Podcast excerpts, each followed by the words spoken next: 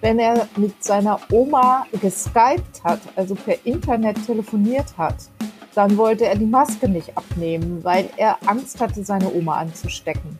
Es ist eines von unzähligen Beispielen dafür, wie sehr Kinder und Jugendliche in der Corona-Pandemie leiden. Im NRW-Landtag haben Sachverständige und Experten erzählt, welche Erfahrungen sie im Alltag mittlerweile machen und mit welchen Folgen Kinder und Jugendliche schon jetzt zu kämpfen haben. Alles dazu jetzt hier bei mir im Aufwacher. Ich bin Florian Pustlauk. Herzlich willkommen. Bonn Aufwacher. News aus Bonn und der Region, NRW und dem Rest der Welt. Fangen wir an mit den Meldungen aus Bonn und der Region. Der Fall um eine möglicherweise entsorgte Leiche am Bonner Rheinufer ist gelöst. Die Polizei konnte am Dienstag die Gruppe identifizieren, die sich zur relevanten Zeit am Rheinufer aufhielt. Es waren Angler, die ihr Angelzeug samt Stühlen in entsprechende Hüllen packten. Was für den Zeugen aussah wie ein lebloser Körper, der in einen Abfallcontainer abgelegt wurde, waren in Wirklichkeit die Anglerutensilien. Diese wurden in einen Anhänger gepackt, hieß es jetzt von der Polizei.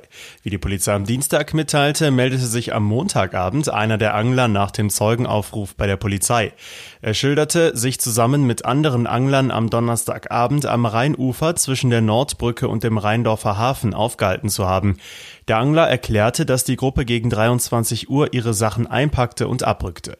Die Gruppe sei mit Motorrollern unterwegs gewesen, zwei davon zogen einen Anhänger mit sich. Diese Anhänger gleichen einem Abfallcontainer. Die Ermittler überprüften die Angaben des Anglers und schätzen die als äußerst glaubhaft ein. Außerdem ergaben sich keine Hinweise auf eine Straftat, die Ermittlungen zu diesem Fall wurden daher eingestellt. Der Starkregen in der Nacht zu Sonntag hat das Einkaufscenter am Hauptbahnhof beschädigt.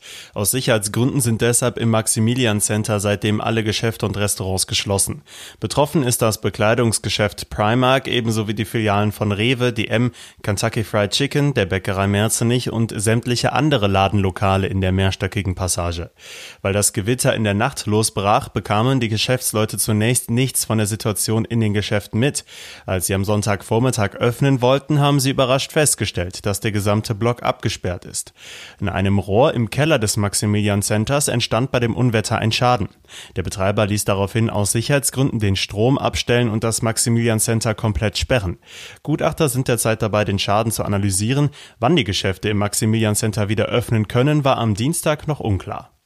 Für etwa 90 zukünftige Oberstufenschüler an der integrierten Gesamtschule Bonn-Beuel könnte es einen vorgezogenen Ferienbeginn geben.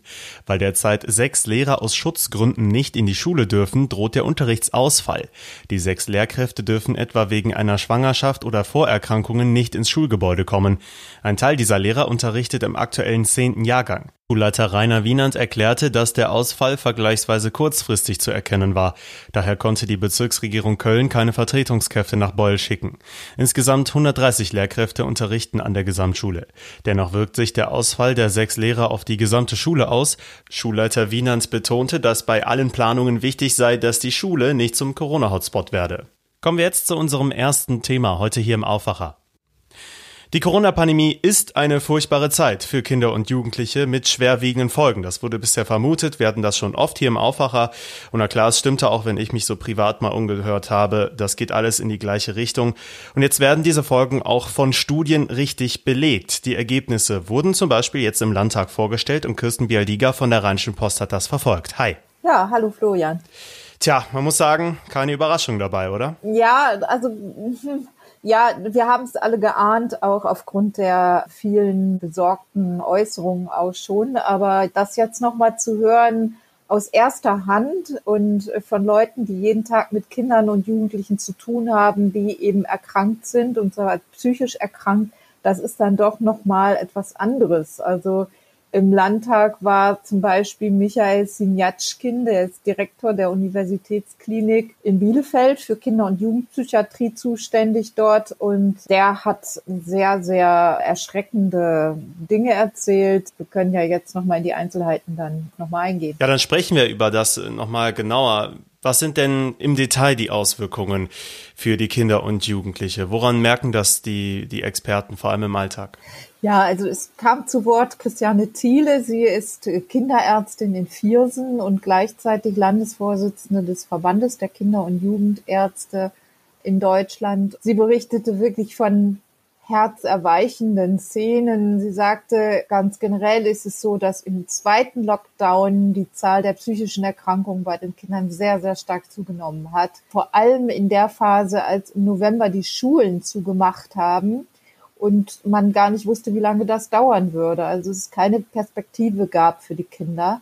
Und da hat sie zum Beispiel auch, die Kitas waren ja betroffen, von einem Vierjährigen erzählt, der seine Maske nicht mehr abnehmen wollte. Und sogar wenn er mit seiner Oma geskypt hat, also per Internet telefoniert hat, dann wollte er die Maske nicht abnehmen, weil er Angst hatte, seine Oma anzustecken. Und da sieht man, wie tief diese Ängste in den Kindern dann sich verankert haben und äh, wie dramatisch das in einzelnen Fällen sich auswirkt und wie, wie, wie groß und übermächtig diese Pandemie auf Kinder wirkt. Hatten jetzt die Schul- und Kita-Schließungen die schlimmsten Folgen oder das Kontaktverbot insgesamt? Dadurch war das soziale Privatleben ja auch sehr stark eingeschränkt.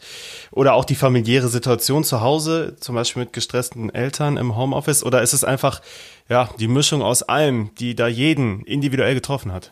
Ja, ich glaube, Florian, wirklich, es ist die Mischung aus allem. Das sagte auch Michael Sinjatschkin, der ist Direktor der Universitätsklinik der sagte, dass äh, man das auch an den Notfallaufnahmen ganz stark gemerkt hat, dass im zweiten Lockdown sie sich teilweise kaum noch retten konnten vor Notfällen und auch äh, an ihre Grenzen geraten sind im Klinikum.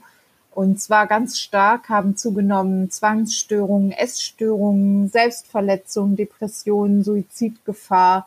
Und was auch bisher so noch nicht äh, deutlich geworden ist, er hat gesagt, dass der Missbrauch, Substanzmissbrauch, also der Missbrauch harter Drogen und auch von Medikamenten, da gibt es irgendwelche Mixturen, die sich teilweise die Jugendlichen reingezogen haben, dass das in dieser Häufigkeit vor der Pandemie es so nicht gegeben hat. Das war für ihn auch erschreckend und für ihn auch neu. Und man kann sich vorstellen, dass ein solcher Direktor der Universitätsklinik schon einiges gesehen hat. Also da waren sich alle Experten einig, je länger diese Pandemie dauert, desto dramatischer sind die Folgen. Und gerade diese Strukturlosigkeit im Alltag durch die Schulschließungen, durch die Kontaktsperre muss man es ja fast nennen, dadurch, dass es keine Möglichkeit gibt oder gab, äh, Sport zu machen, das hat diese Generation ganz schön aus dem Tritt gebracht. Und eine frühere Studie der Universitätsklinikum Hamburg-Eppendorf hat, hat das auch nochmal unterstrichen. Da war es so, dass jedes dritte Kind, fast jedes dritte Kind im zweiten Lockdown äh, psychisch auffällig war. Jetzt muss man nochmal vielleicht ein bisschen unterscheiden. Man kann nicht von vornherein sagen, dass eine bestimmte Gesellschaftsschicht sehr viel stärker betroffen ist. Aber was klar ist, ist, dass die sozialen Unterschiede doch groß sind. Die Zukunftsängste in den armen Familien sind deutlich vorherrschender und in den Mittelschichtsfamilien ist es eher so, dass der Stress auch dadurch kommt, dass Eltern Arbeit und, und Familienleben und Homeschooling und Homeoffice alles unter einen Hut bringen müssen. Und die Auswirkungen sind zum Teil dramatisch, aber es gibt dann eben doch noch eine Gruppe, die besonders stark betroffen ist. Und das sind diejenigen, die sowieso schon im Blick der Jugendhilfe sind, also die immer so auf der Grenze sind, ob sie betreut werden müssen, ob sie in den Familien bleiben können, ob sie doch besser in eine Einrichtung gehen sollten. Und dadurch, dass die Jugendhilfe auch in ihrer Arbeit ganz stark eingeschränkt war und auch die Jugendhelfer im Homeoffice saßen, sind diese Kinder fast völlig aus dem Blick geraten. Ja, du berichtest von sehr ja, bedrückenden Vorträgen jetzt auch im Landtag. Wie hat die Politik denn darauf reagiert? Die war ja auch an den Geschehnissen, kann man sagen, nicht unbeteiligt. Ja, die haben das erstmal zur Kenntnis genommen. Das ist ja eine, heißt ja Anhörung. Also da geht es vor allem darum, sich das anzuhören, was Sachverständige sagen, das nochmal zu vertiefen durch Fragen. Und äh, sie haben aber schon das auch sehr, sehr genau zur Kenntnis genommen und hoffentlich, das bleibt jetzt abzuwarten, werden sie die richtigen Schlüsse daraus ziehen. Ja, was lernen wir jetzt daraus? Also man, man muss ja auch ganz klar sagen, das ist ja jetzt nicht vorbei, wenn Corona irgendwann vorbei ist, beziehungsweise die Pandemie so weit abgeflaut ist, dass wir wieder einigermaßen von Normalität sprechen können. Diese Folgen sind ja sehr, sehr langfristig. Wird das überhaupt wieder aufgeholt werden können? Und ich spreche jetzt nicht von den Lernrückständen in der Schule, die ja, die es ja auch gibt, sondern du sprichst es an von den schwerwiegenden psychischen Folgen einer ganzen Generation. Ja, das ist auch eine Frage, die den Experten gestellt wurde. Und die sagen, seriös kann niemand darauf antworten zurzeit. Es ist ganz schwer, da etwas genaueres zu sagen. Aber die Vergangenheit hat ja gezeigt, vergangene Krisen. Es gibt Völker, die von Natur, von schrecklichen Naturkatastrophen heimgesucht wurden oder die in schlimme Kriege verwickelt waren. Und die Resilienz, so sagte es die Kinderärztin Thiele, ist doch in Teilen der Bevölkerung dann doch sehr groß. Also es gibt die Hoffnung, dass auch solche traumatischen Erfahrungen, zum Teil traumatischen Erfahrungen dann doch am Ende gut verkraftet werden. Und auf der anderen Seite vielleicht diejenigen, die jetzt gerade scheinbar so unbeschadet durch die Krise gehen, zu einem späteren Zeitpunkt äh, Probleme bekommen. Also da eine allgemeine Aussage zu treffen, ist unglaublich schwierig. So, jetzt dürfen wir eine Sache nicht vergessen. Corona ist noch nicht vorbei. Die Pandemie geht weiter, auch wenn die Lage sich jetzt stark entspannt hat. Der Gesundheitsminister Jens Spahn, Bundesgesundheitsminister, hat jetzt zuletzt schon wieder von Wechselunterricht, möglichem Wechselunterricht im Herbst gesprochen. Das ist mit Blick auf das, was du uns jetzt hier heute erzählt hast, ja schon grotesk, dass uns da weitere Schäden für Kinder und Jugendliche ja drohen. Ja, das war zwar kein Thema in dieser Ausschussanhörung, aber Ganz richtig. Also Wechselunterricht müsste nach dem, was wir da berichtet bekommen haben, müsste die Ultima Ratio sein. Also es kann wirklich nicht sein, dass äh, als erster Gedanke wieder Wechselunterricht oder Distanzunterricht aufkommt, wenn man an die Schulen im Herbst denkt. Und eine Sache, die man auf jeden Fall schon mal tun kann kurzfristig, ist, dass man eben Jugendliche ab zwölf mit Vorerkrankungen und dazu gehören eben dann auch psychische Vorerkrankungen impft vorrangig. Denn die STIKO hat das zwar für Erwachsene mit Depressionen so bestimmt und so empfohlen, dass die eben zur Prio-Gruppe ähm, 1, glaube ich, sogar gehörten. Aber Jugendliche mit Depressionen gehören bisher nicht dazu. Und das hat auch die Kinderärztin Thiele sehr stark kritisiert und hat gesagt, das ist eine Empfehlung, der STIKO, die dringend noch erfolgen sollte. Vielen Dank, Kirsten Bialdiger. Gern. Jetzt kümmern wir uns um einen anderen Bericht, der im Landtag vorgestellt wurde. Und zwar eine Zitatgefahr für die Mitte. Davon sprach NRW-Innenminister Herbert Reul bei der Vorstellung des neuen NRW-Verfassungsschutzberichtes. Und es gab nicht nur diesen einen Bericht, sondern zusätzlich noch einen Sonderbericht zu Verschwörungsmythen und Corona-Leugnern. NRW-Chefreporter Christian Schwertfeger berichtet insbesondere über sicherheitspolitische Themen, war bei der Vorstellung dabei und kann uns jetzt Details geben. Hi. Hi, grüße dich. Was meint Reul, wenn er von einer Gefahr für die Mitte spricht? Also er meint damit ganz genau, also dass Menschen, ich sage jetzt mal, äh, so wie du und ich, die nicht radikal sind, dass diese Menschen immer mehr zu den rechten Rändern abdriften. Der Verfassungsschutz hat äh, festgestellt, dass in den letzten 20 Jahren sich eine Unzufriedenheit äh, breit gemacht hat in der Mitte der Gesellschaft, dass die Menschen halt mit ihrer Lebenssituation immer unzufriedener sind. Wahrscheinlich hängt das zusammen mit auch prekären Jobverhältnissen. Man kann vielleicht auch nicht mehr so Familien planen. Da kommt sicherlich vieles zusammen und dann kam jetzt die Pandemie hinzu. Die hat dann äh, in Anführungsstrichen für zusätzlichen Sprengstoff gesorgt, ne, der die Leute zunehmend anfällig macht für die sogenannten Fake News und für die Verschwörungstheorien. Okay, und genau dazu gibt es jetzt eben den Sonderbericht, 179 Seiten stark. NRW ist das erste Bundesland, das so einen Bericht vorlegt. Dort erwähnt werden Querdenker, Corona-Rebellen. Über diese Gruppierung haben wir auch schon im Aufwacher gesprochen. Welche neuen Erkenntnisse gab es denn jetzt durch diesen Bericht? Ja, es gibt durch den Bericht unheimlich viele kleine Details. Die Zahl der Ableger schwankt zum Beispiel immer wieder. Momentan haben wir 25 Ableger der sogenannten Querdenker. Die Querdenker sind ja bekanntlich eine der größten Bewegungen, wenn nicht sogar die größte Bewegung in der Szene in Deutschland, die ihren Ursprung in Stuttgart hat. Und hinzu kommt die sogenannten Corona-Rebellen. Die sind hier in Düsseldorf gegründet und haben auch den Schwerpunkt in Düsseldorf. Hinzu kommt dann noch eine äh, Corona-Rebellenbewegung in Recklinghausen.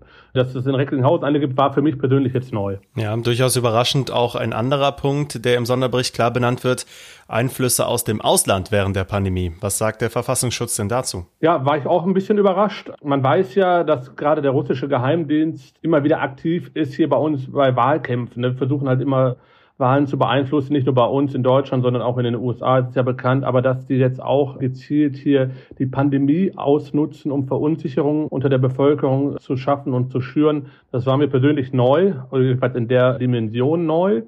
Hinzu kommt auch der chinesische Geheimdienst. Da hat der Verfassungsschutz offenbar Erkenntnisse darüber, dass die bemüht sind, die wahre Herkunft äh, des Coronavirus äh, zu verschleiern. So viel also zum Sonderbericht. Kommen wir jetzt zu dem Verfassungsschutzbericht an sich. Ein zentraler Punkt des Berichts ist, dass die politische Kriminalität in NRW zugenommen hat. Über 6500 Fälle gab es. Was heißt das konkret? Wir haben um rund 8,5 bis 9 Prozent in Nordrhein-Westfalen zugenommen. Und das hat vor allen Dingen damit zu tun, äh, dass es ja im September Kommunalwahlen gab. Dort sind dann auch vor allen Dingen Politiker, Lokalpolitiker, aber auch, und natürlich auch Landtagspolitiker angegangen worden, vor allen Dingen verbal attackiert worden. Und die Pandemie spielt natürlich auch eine Rolle.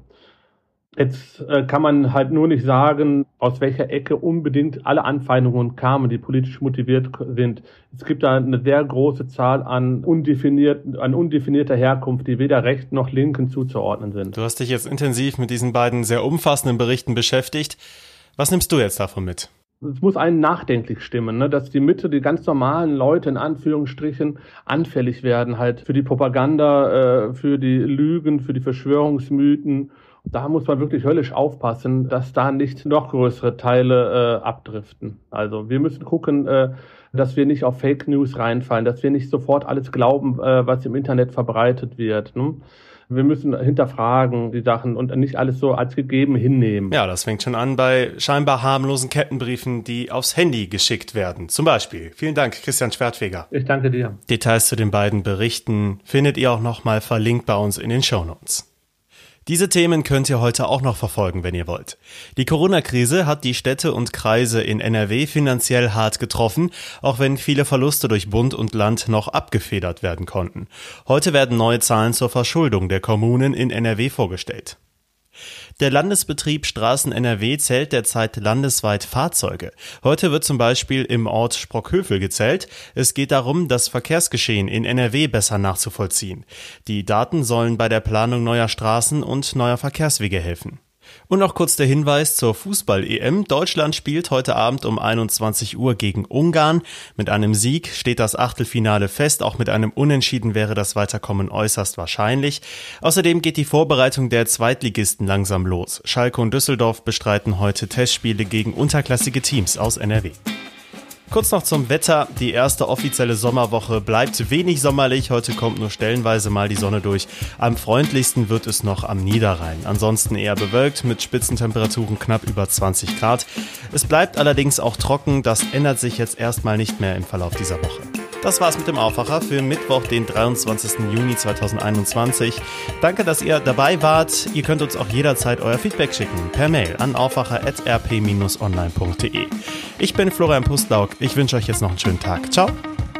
Mehr Nachrichten aus Bonn und der Region gibt's jederzeit beim Generalanzeiger. Schaut vorbei auf ga.de.